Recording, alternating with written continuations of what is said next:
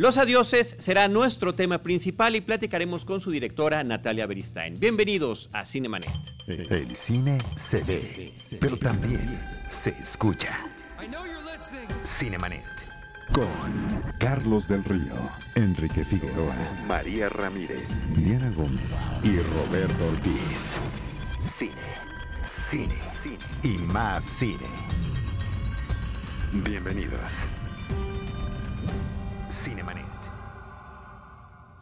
Arroba Cinemanet en Twitter, facebook.com diagonal Cinemanet, Cinemanet 1 en Instagram y Cinemanet 1 en YouTube es, son nuestras redes sociales. Esto es un programa dedicado al mundo cinematográfico en podcast. Yo soy Charlie del Río, les doy la más cordial bienvenida. Lo hago a nombre de Paulina Villavicencio, que es nuestra productora general, de Uriel Valdés, nuestro productor.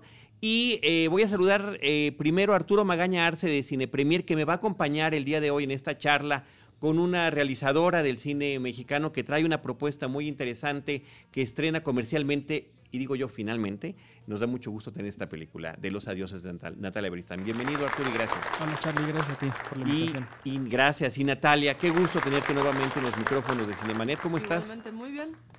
Ansiosa ya de estrenar Los Adioses. Ansiosísima, me imagino, después de tantas cosas que han pasado con la película, en los, en los lugares donde ha sido exhibida, con su eh, participación destacada en la última ceremonia de los premios Ariel.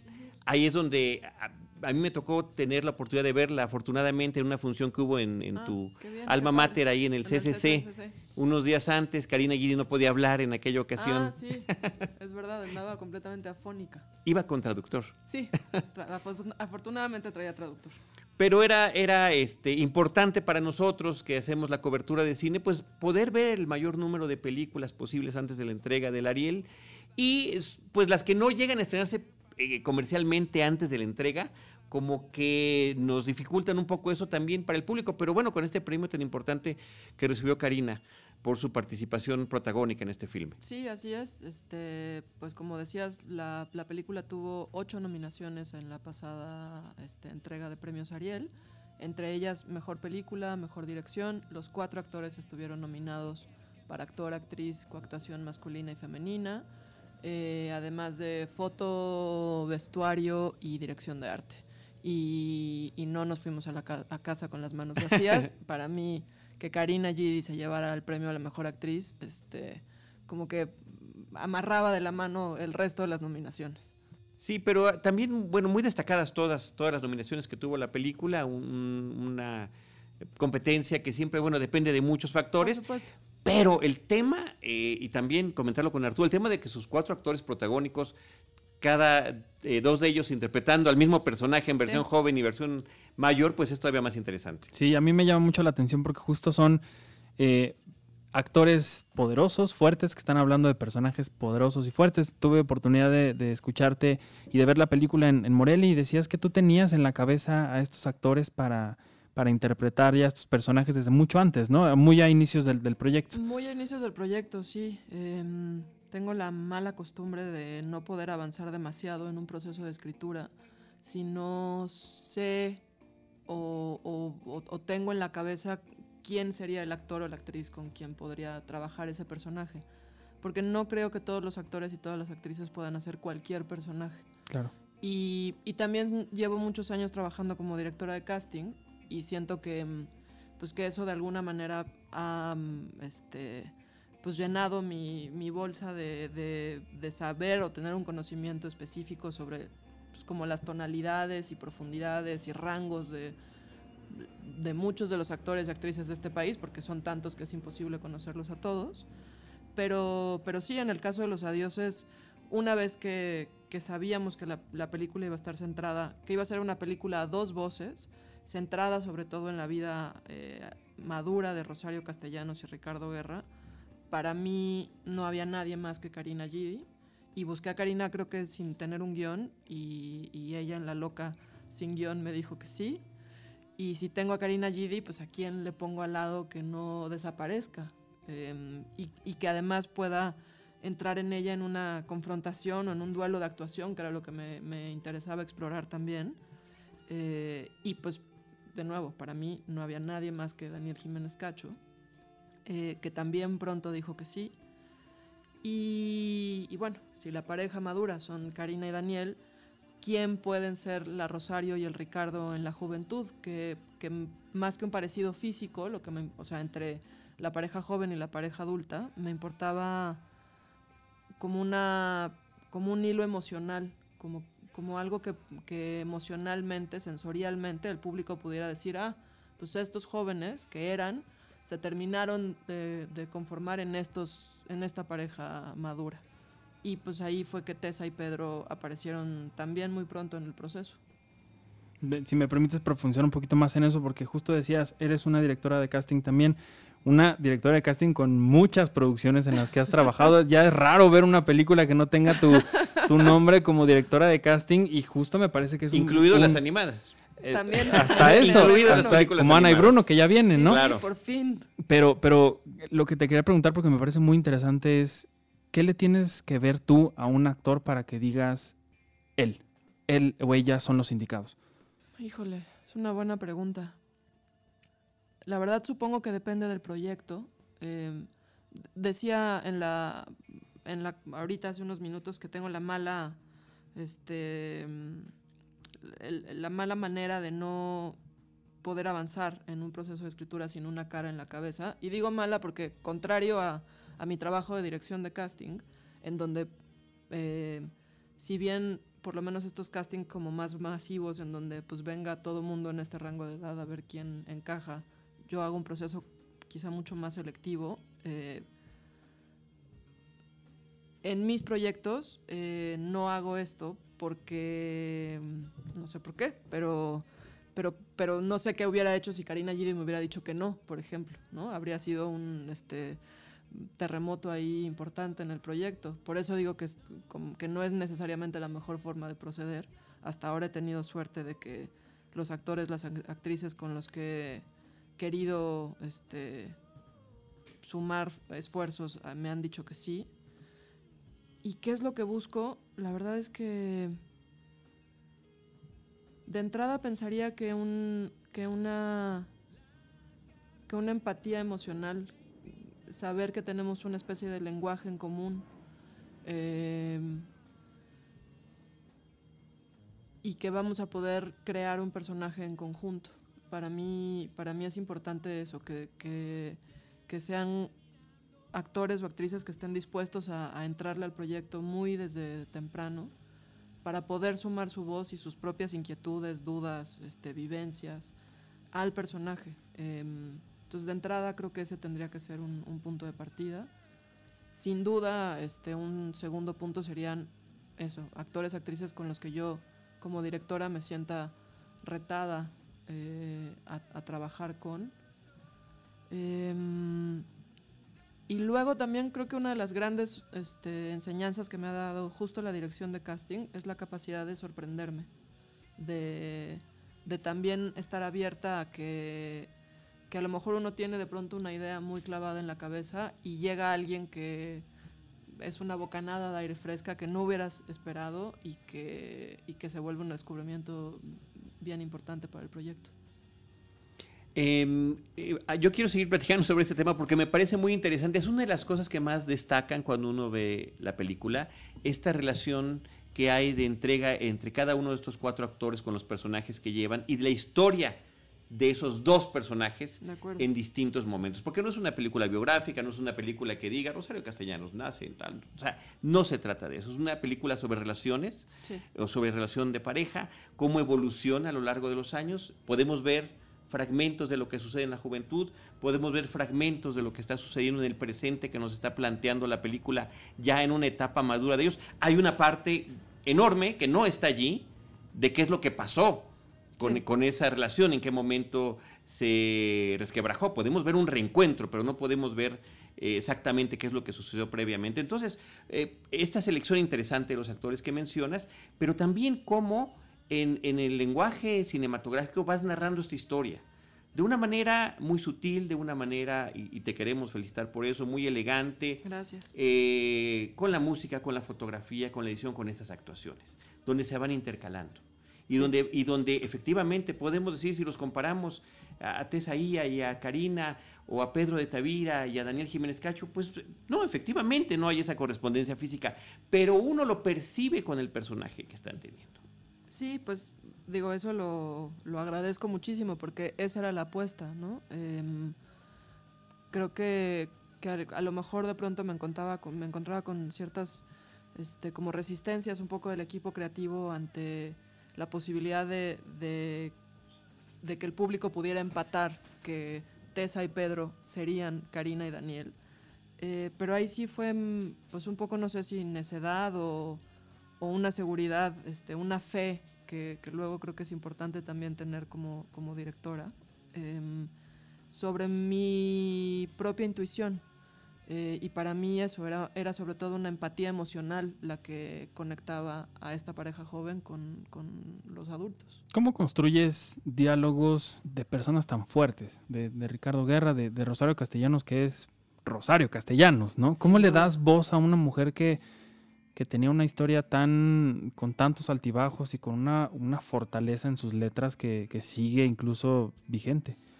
Pues creo que de entrada un, si bien ninguna de las secuencias de la película está tomada directamente de las cartas a Ricardo, por ejemplo, que fue un, eh, un texto, son, es toda la correspondencia que Rosario tuvo con Ricardo Guerra a lo largo de su relación amorosa y que está publicada. Eh, publicada, pero no fácil de conseguir. Es casi imposible de conseguir. Este, y, pero bueno, ninguna de las secuencias está tomada de ahí, ¿no? Pero sí es, un, es, un, es una lectura que permeó absolutamente todo el, el, proceso de los adioses, todos los procesos de los adioses, escritura, preparación, filmación y, y finalmente edición. Y, y, lo que creo que es, es como mucho, que es lo, es lo, más latente de todo, son justamente la, es justamente la voz de Rosario, eh, o la manera en la que encontramos que Rosario habla y sobre todo se expresa hacia con Ricardo. Eh, en las cartas descubrimos que ella, sobre todo en la juventud, le hablaba de usted, eh, en un guiño como muy amoroso, este, respetuoso, eh, y, y, que también tenía un, de pronto un vocabulario este, divertidamente rebuscado, además de un sentido del humor espectacular y, una capacidad de, mirarse a sí misma impresionante. Eh, pero bueno, esas cartas sobre todo nos ayudaron muchísimo como a encontrar la voz de Rosario en estos adioses. Y, y finalmente diría que su obra, eh, que, que, está salpicada a lo largo de, de toda la película. Hay, hay, varias secuencias donde están filmados extractos de, de, la obra de Rosario, quiero decir, personajes los, los recitan o los leen en voz alta este, extractos de sus novelas, de sus poemas, de las mismas cartas. Eh, y hay muchísima voz en off que, que también está tomada de, de, toda la obra de Rosario, que es vastísima, y que, y que para mí no solo termina de construir la narrativa de la película, sino que, que es la voz de la propia Rosario, este, más allá de mi propia interpretación sobre el personaje, ¿no? Pero al mismo tiempo, estamos viendo un, un, retrato o un relato desde la intimidad. Sí. Desde, o sea, la película pasan más cosas en la casa que en los lugares públicos. Sí. Pasan, eh, es, es, ella eh, no en su faceta pública, sino en su relación, su relación personal. Sí, en la cocina. Uh -huh. eh, sí. Un poco... En la cocina, en la recámara, en sí, los pasillos, en el closet. Sí, en, en la intimidad de, del hogar, ¿no? Eh, para mí, como justo Rosario no fue el punto de partida primario de la película, eh, yo sabía que yo quería hacer una película sobre la vida en pareja, sabía que quería adentrarme en la intimidad de la pareja eh, y también explorar como las contradicciones que hay entre la vida privada y la vida pública. Y otros temas como la maternidad y el feminismo, la feminidad, preguntarme si ser mujer está determinado por el contexto histórico, social, cultural que, que nos toca. Y, y, sabía que quería hacer algo con eso y no había encontrado cómo darle forma. Y entonces es que las cartas a Ricardo y por, por ende Rosario se me cruzan en el camino y se vuelven como un marco idóneo para, para explorar estos temas. Eh, y entonces sí, eh, era tomar la decisión de decir, ok, pues en el marco de la brillantísima Rosario Castellanos y su complicada, compleja historia de amor con, con Ricardo Guerra, eh, pues vamos a hablar de todos estos temas y para hablar de estos temas, pues necesito entrar en el lugar más eh, personal y eso, eso era la casa. Y, y, sin duda el discurso no creo que no hubiera terminado de, de, escribirse sin la contraposición con esos pequeños momentos de la vida pública, ¿no? Claro, claro, para darle ese peso, ¿no? Eh, finalmente. Eh, hablando, ahí ya se me está hasta yendo la voz de, de la emoción. Eh, no, es que te quería preguntar también porque hay, hay momentos muy, muy interesantes, diálogos muy potentes, muy fuertes de, de una mujer eh, valiente, fuerte, que está tratando de luchar contra mil cosas para mantener su lugar y, obtener lo que, lo que se merece, ¿no? Eh, ¿cómo, ¿Cómo llevar una historia como la de Rosario Castellanos de, de, de, desde su intimidad y demás hacia un contexto como el que estamos viviendo ahora, en el que realmente sí se está viviendo un movimiento mundial de empoderamiento de la mujer y, llevarlo y, traducir eso y mantener como esa esencia de, de, de, lo que ella quiso hacer siempre, ¿no? Aunque por ahí pues yo he escuchado que quizás no, no fue tan eh, exitosa en ese sentido, por decirlo de alguna forma, pero que ahora sí podría ser como un estandarte, ¿no? De, de la lucha de la mujer. Yo creo que, que es un que es un referente importantísimo para entender eh, la lucha feminista no solo en México, sino en Latinoamérica. Que, que eso significa Rosario hoy, hoy, día. Aunque ella misma en muchas entrevistas haya dicho que ella no era feminista, pues tú lees su obra, sus ensayos sobre todo, y al respecto del tema de equidad de, de derechos para hombres y mujeres, y, y, pues ella podrá haber dicho también que no era mujer y que no era mexicana, sí. pero pues no hay manera de eludirlo, ¿no? Sí. Y, y justo ahora que te escuchaba, pensaba, ahora que hablabas como de las luchas que, Rosario había tenido, pensaba que, que creo que la más importante y donde no, no, no estoy segura de que haya necesariamente logrado traspasar es la lucha consigo misma. Porque creo que, por lo menos la Rosario que yo intuyo, es una mujer que quiso ser capaz de amar a su hombre en un modelo distinto al que estamos educados a, a hacerlo. Y, y, ahí es donde siento que, que, además de su pluma poderosísima, pertinente a, al día de hoy, pues que, que, que, yo me puedo relacionar con ella, ¿no? Y que es, un, es, y que es una lucha que, o una conversación que, que, sigue estando sobre la mesa tan contundentemente porque no hemos avanzado demasiado, porque sí. creo que es una cuestión de educación. Es una, tú hablas desde tu perspectiva, ¿no? Que tú te puedes identificar con ella, la sociedad se puede identificar con lo que ella ha estado viviendo. Y al mismo tiempo, o con lo que nos presentas, pues, sí, en sí, esta sí, película. Y al mismo tiempo, esta contradicción tan grande de los avances que va teniendo en, en materia profesional, artística, eh, en este feminismo que decía que no era, pero que en realidad enarbolaba, y finalmente esa batalla misma en casa contra este machismo pues es que, tremebundo de guerra. Pues creo que lo, lo, que es, a mí lo que me resulta como más... La guerra de guerra. Sí, de hecho así, era, ese era nuestro título original, Guerra. ¿En serio? En serio, este, pero luego sentí que no le hacía, este, pues que no era justo con ella. Claro, ¿no? no. Pero bueno, eso ya como comentario aparte. Este, justo lo que me, me, me importaba también como tocar era que, que, yo creo que Guerra, o, insisto, esa guerra que yo intuía en estas cartas y en, y en, la obra de Rosario, y también por las entrevistas que pude hacer a algunas personas cercanas a él, pues era un hombre que claro, si lo vemos a la lupa del 2018, pues resulta... este chocantísimo y como muy fácil de, de juzgar, uh -huh. pero era un hombre como muchos de su época. Eh, y ahí es donde creo que hay una conversación interesante alrededor como de, lo, de los micromachismos o del, del machismo estandarizado, en donde tanto hombres como mujeres este, convivimos y, y, nos relacionamos de una manera en la que no necesitamos llegar a extremos este, violentos o, o de estar encerrada en la casa y con llave, o digo, no sé, estoy poniendo como ejemplos bastante burdos, pero, pero es justamente esta manera, esta cotidianidad en donde el machismo permea a ambos sexos, en donde permitimos cosas o, nos parece que pues como todo mundo así las hace, pues son normales. Em, y ese era uno de los temas que me importaba, ¿no? Porque al final creo que en una relación de pareja en general, pues no hay víctima y victimario. Los dos juegan roles, esos dos roles y se van intercambiando, ¿no? Hablando de, esto y trasladando un poco hacia la industria del cine eh, en la actualidad, eh, por ejemplo, tú fuiste una de las tres mexicanas, de, las tres directoras que estuvieron nominadas en la categoría Mejor Dirección eh, este año en el Ariel. El año pasado por primera vez, 3 de 5, el año pasado por primera vez una mujer se pudo llevar este premio, que fue Tatiana Hueso por, por Tempestad. Aunque este año, bueno, no, ninguna de las tres se llevó la, la estatuilla.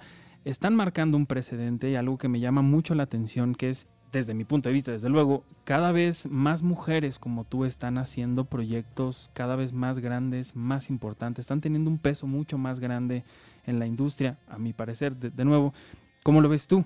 ¿Cómo te sientes de ser parte de esta generación de mujeres tan talentosas y que están logrando cosas tan, tan padres? De entrada diría que, que absolutamente agradecida con las mujeres que vinieron antes de mí y que permitieron que hoy yo pueda estar aquí sentada con ustedes teniendo esta conversación o que haya podido hacer un proyecto como Los Adioses, eh, con un personaje femenino central, cosa que que sigue siendo una asignatura pendiente, creo, en, la gran mayoría de, las películas que se hacen en el mundo.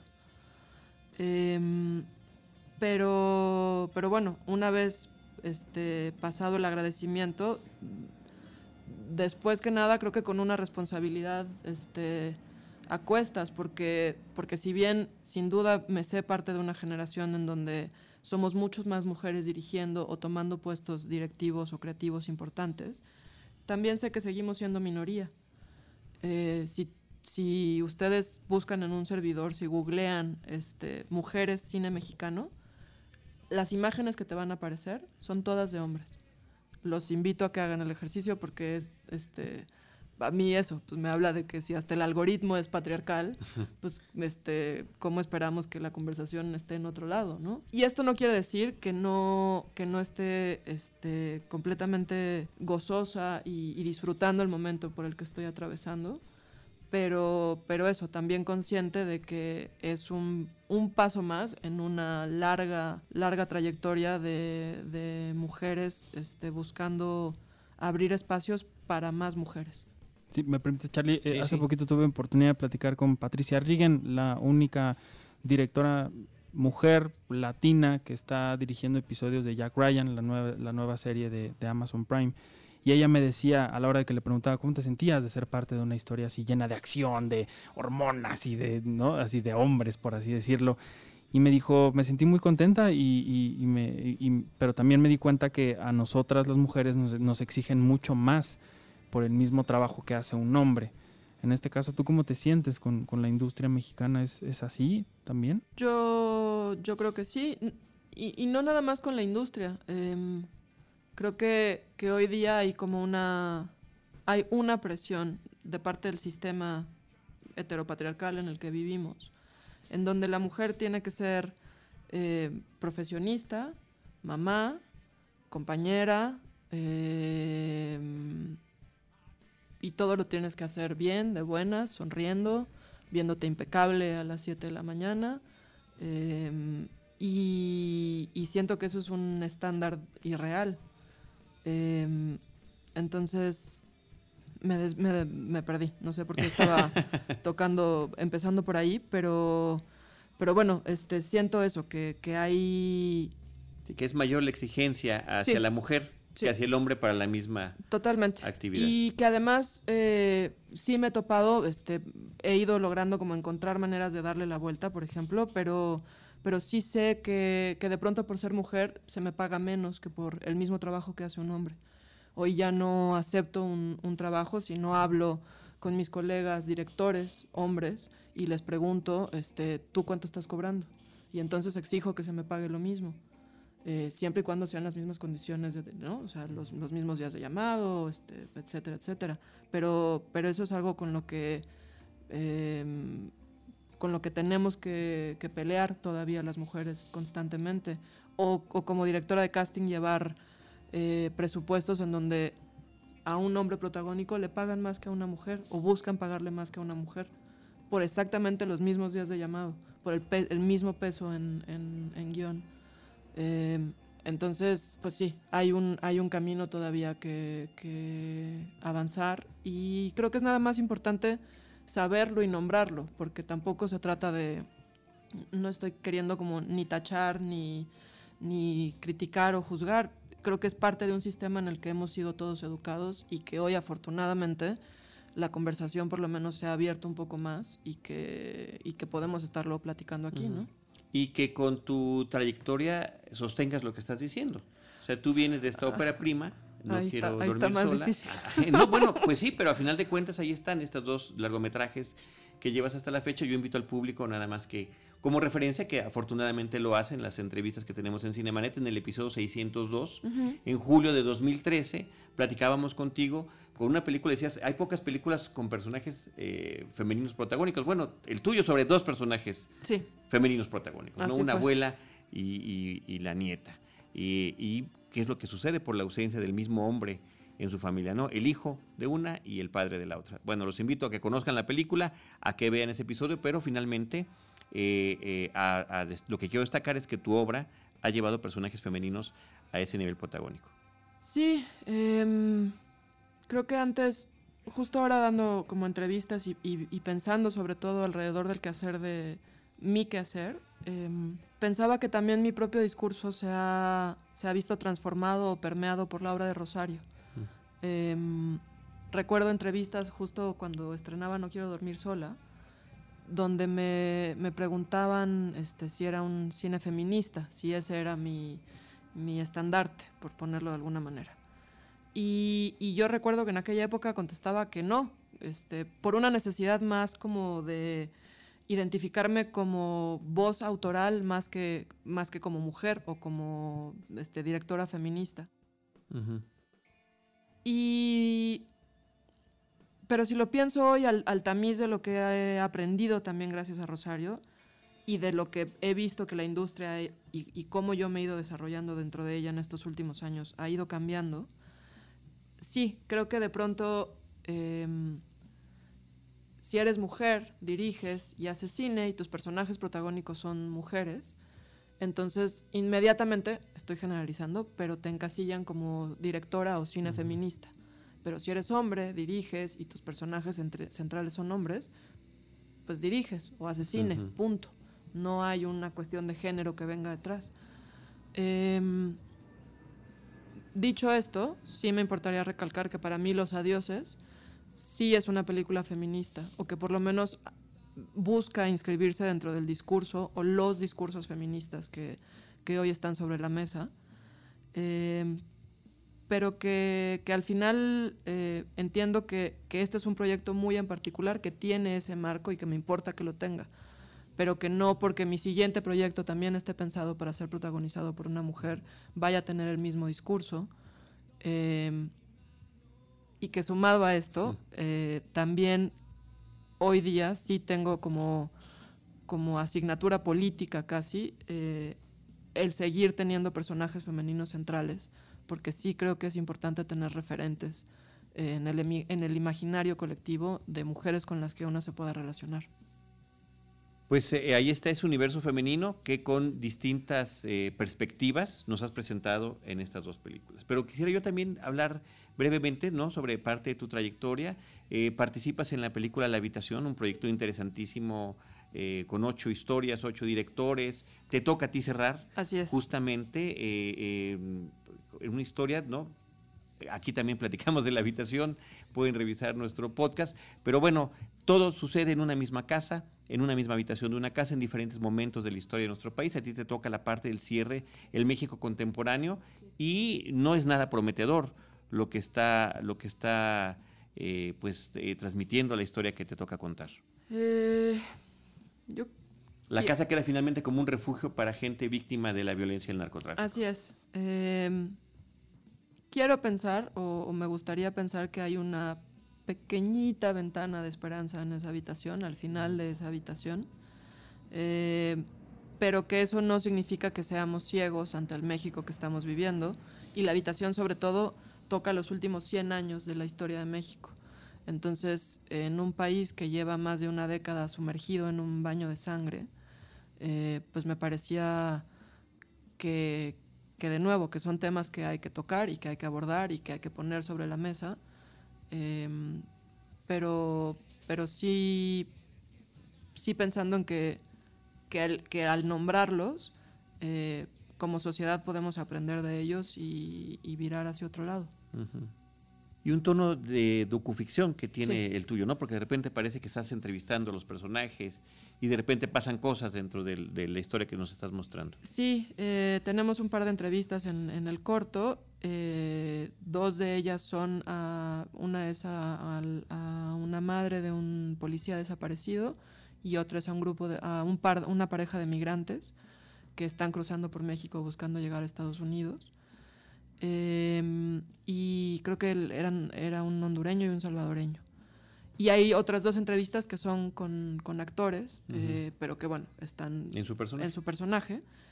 Eh, todo esto para terminar de construir como la narrativa de, la, del corto, que, que me interesaba mucho, también se inscribiera más como dentro de un lenguaje cinematográfico contemporáneo. Y siento que, que esa como este trenza entre, la, entre el documental y la ficción es algo que, que además me interesaría explorar más, pero que, que, me remite a muchísimos de los del cine que más me gusta hoy día.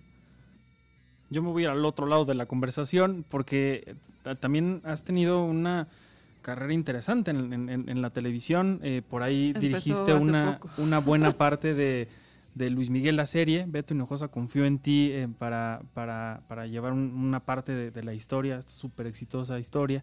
Y también te vamos a ver pronto dirigiendo una historia sobre una leyenda de la música que es Elena. Así es. Entonces me gustaría que me, que me contaras cómo es trabajar en la televisión con personas, o bueno, más bien hablando también de personas tan... Y, y en esta nueva etapa, ¿no? De, de la producción para plataformas, finalmente, no necesariamente para televisión, sino donde las series tienen otro tipo de calidad, eh, tanto en el guion como en la producción, un lenguaje mucho más cercano al cinematográfico. No es casual que efectivamente se esté recurriendo a directores de cine para que eh, apoyen a dirigir estas historias. ¿no? Y a México también, ¿no? Sí. Que eso también valdría la pena destacar. Sí, pues como, como mencionan, ¿no? Es como una beta este, relativamente nueva que se está abriendo en este país y que ahorita ha generado una cantidad de trabajo bestial para toda la industria. Este, ahorita armar un crew es tarea prácticamente, o sea, un buen crew, un crew sólido.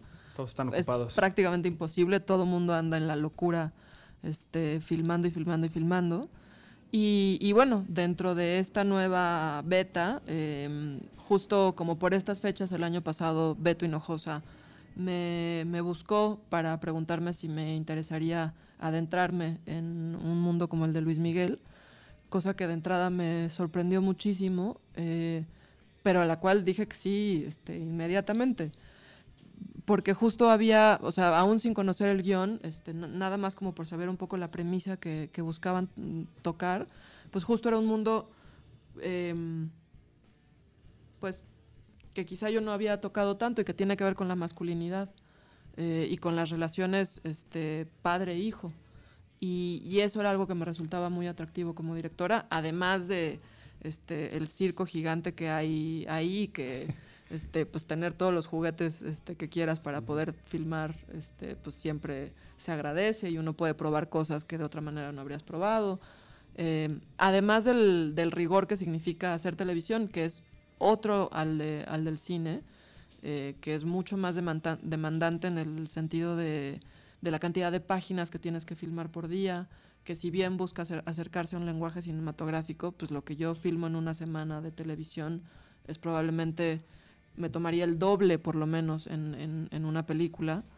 Eh, entonces, bueno, son como, como metodologías distintas y al final uno lo que quiere es ser capaz de, pues de, de dar tu punto de vista o de dar o sumar tu voz a un proyecto que no es tuyo, eh, y que tiene además este, pues una salida comercial muy específica, pero, pero que bueno, es entender que no nada más te están invitando a, a sacar la chamba y a decir corte y acción, ¿no? O así lo entiendo yo. Y, el, y bueno, creo que influye también el, número de episodios que tengas oportunidad como directora de poder tener, ¿no? Entiendo que fueron tres. Eh, en, Luis Miguel, en Luis Miguel codirigí tres y, tuve la suerte de poder dirigir escenas en todos los capítulos, pero son sobre ah, todo tres donde, donde codirigí con Beto. Y en el caso de El secreto de Selena, eh, siete episodios. Siete episodios de trece de 13, que son además los últimos siete, ¿no? Así es, el segundo bloque. Que eso te da, y, en este caso se firman en orden. Sí. En el orden cronológico de cómo va, cómo va, cómo va la historia, ¿no? Sí, tal cual. Entonces eso, eh, por ejemplo, Falco, ¿no? Que Ernesto Contreras también ahí tuvo la oportunidad de dirigir todo.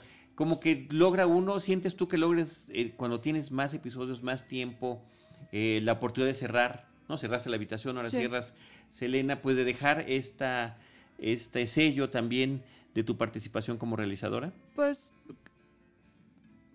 podría decir que sí. Eh, insisto, dentro de un, dentro de un producto, y, no quiero decir producto como de manera peyorativa, pero porque al final, pues eso, tiene como un, un porqué distinto al, cine que a mí me interesa, por ejemplo, o que a mí me gustaría seguir haciendo. Em, pero entonces dentro de, esta, dentro de este paquete que me dan, pues sí, cómo le pongo yo este, mi propio sello a, la cajita que se va a enviar, ¿no?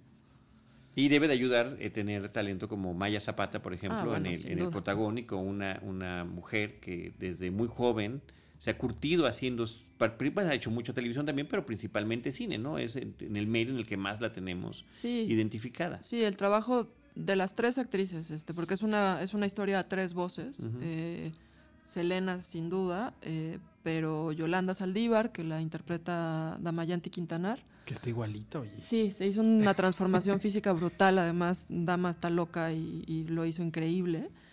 Eh, y Sofía Lamas, que, hace a la periodista María Celeste Raras, porque la serie en realidad está basada en la investigación que hizo María Celeste sobre el caso.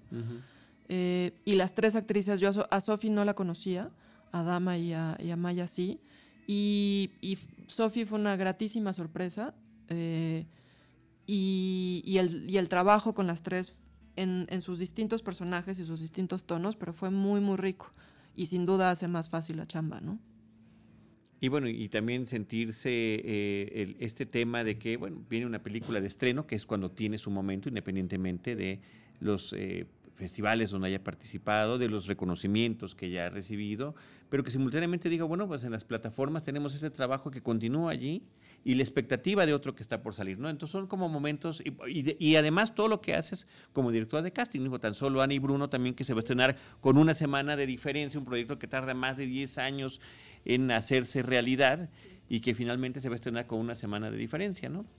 Sí, este, pues como decíamos, ¿no? Mucha chamba ahorita sobre, sobre la mesa, pero, pero bueno, también eh, entender, saber que, este es un, un quehacer que, que, puede ser este, de pronto muy ingrato, que, que por más que uno esté ahí en la chuleta trabajando y haciendo, pues si dejas de estar en, en la mira del público un par de meses, un par de años, este, desapareces, ¿no? Entonces, pues también saber que, hay que tener cuidado con eso.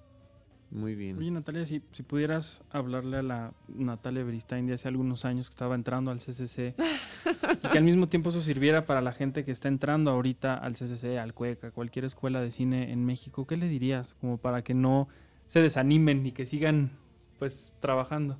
Eh, diría diría que es importante hacerse de una generación, que, eso no necesariamente pasa por estar en una escuela, pero que, que sí abrir un diálogo con la gente que te rodea, con, la gente que está buscando hacer lo mismo que tú, es importante y es como una retroalimentación que a mí, que a mí me ha resultado vital para construir mi propio discurso y mi propia carrera. Em, diría que hoy es más fácil que, lustros o, décadas atrás levantar una película y que si es una historia que les importa hacer, contar, quitarse de encima, eh, entonces que se pueden encontrar las maneras de, de producirlas sin que sin que alguien, sin que llegue el mecenas a decirte, este, aquí están mis millones. Em, y que eso abre puertas. Eh, o por lo menos eso me pasó a mí con No Quiero Dormir Sola, que fue un proyecto que busqué levantar económicamente durante casi dos años y que no lo logré y que pues no decidí guardar el, el guion en un cajón, sino reestructurarlo para que fuera todavía más pequeño aún y entonces buscar la manera de, de hacerlo a como de lugar de hacerme de un equipo que, que confiara y que fuera cómplice eh, y de repetir un poco ese mismo esquema con los adioses, sin importar que fuera un proyecto como de una producción o una envergadura mucho más compleja. Em, y también diría que eso, que es importante rodearse de gente chingona, creativa, este, que aporte, que entender que, que mi película no va a ser menos mía, si escucho a la gente con, la quien, con quien estoy colaborando, si tomo una idea de él o de ella.